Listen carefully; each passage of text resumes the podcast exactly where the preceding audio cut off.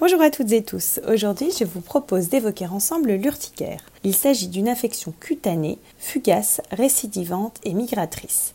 Entre 15 et 20% des personnes présenteront au moins une poussée dans leur vie. L'urticaire se manifeste par des boutons surélevés qui démangent, semblables à des piqûres d'ortie. Certains disparaissent, d'autres apparaissent. Ils peuvent s'étendre à tout le corps et parfois même aux muqueuses, les lèvres, la bouche par exemple. Les démangeaisons peuvent être précédées de sensations de piqûres. On parle d'urticaire aiguë lorsque l'épisode dure moins de 6 semaines. Les causes sont variées. Il peut s'agir d'allergies alimentaires. Dans ce cas-là, l'urticaire survient quelques minutes après l'ingestion d'un aliment et n'est pas toujours seulement allergique, c'est-à-dire qu'il peut y avoir des urticaires qui se déclenchent lorsque l'on mange certains médicaments sans forcément y être allergique, mais parce qu'ils peuvent être associés par exemple et qu'ils créent les conditions de libération sous la peau des médiateurs qui induisent les phénomènes d'urticaire. Donc soit on est allergique, soit c'est parce qu'on mange certains médicaments qui peuvent favoriser l'apparition d'urticaire, mais en général. Par exemple, les fraises, les fruits de mer, les bananes, les noix peuvent donner ce type de manifestation sans forcément que l'on y soit allergique. L'allergie médicamenteuse survient quelques minutes en général après la prise du médicament. Une récidive peut être dangereuse. C'est pour cela qu'il faut absolument consulter un médecin allergologue spécialisé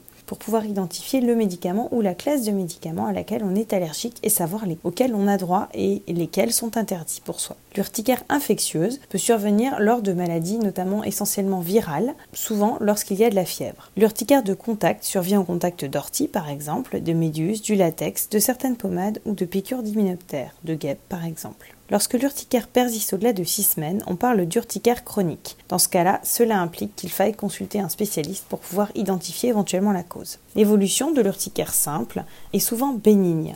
L'urticaire peut être plus compliquée si elle atteint des régions qui peuvent mettre en jeu le pronostic vital, notamment la bouche et le pharynx. L'œdème de Quincke, notamment, peut euh, exposer un risque d'asphyxie. Si la réaction allergique se propage davantage, notamment au niveau de l'ensemble des organes du corps, il y a un risque de choc anaphylactique, c'est-à-dire une atteinte de la tension qui chute alors brutalement et peut même occasionner un décès à l'extrême. L'urticaire simple se traite par des antihistaminiques. C'est un traitement avec un comprimé par jour le plus souvent qui peut être instauré le jour même et pour quelques jours, le temps de passer le cap de euh, la crise d'urticaire. L'urticaire compliqué doit être traité essentiellement par adrénaline. À partir du moment où il y a une atteinte qui expose à un risque d'asphyxie ou à une baisse de tension, les personnes qui ont déjà notamment eu un choc de ce type seront munies d'un stylo auto-injecteur d'adrénaline.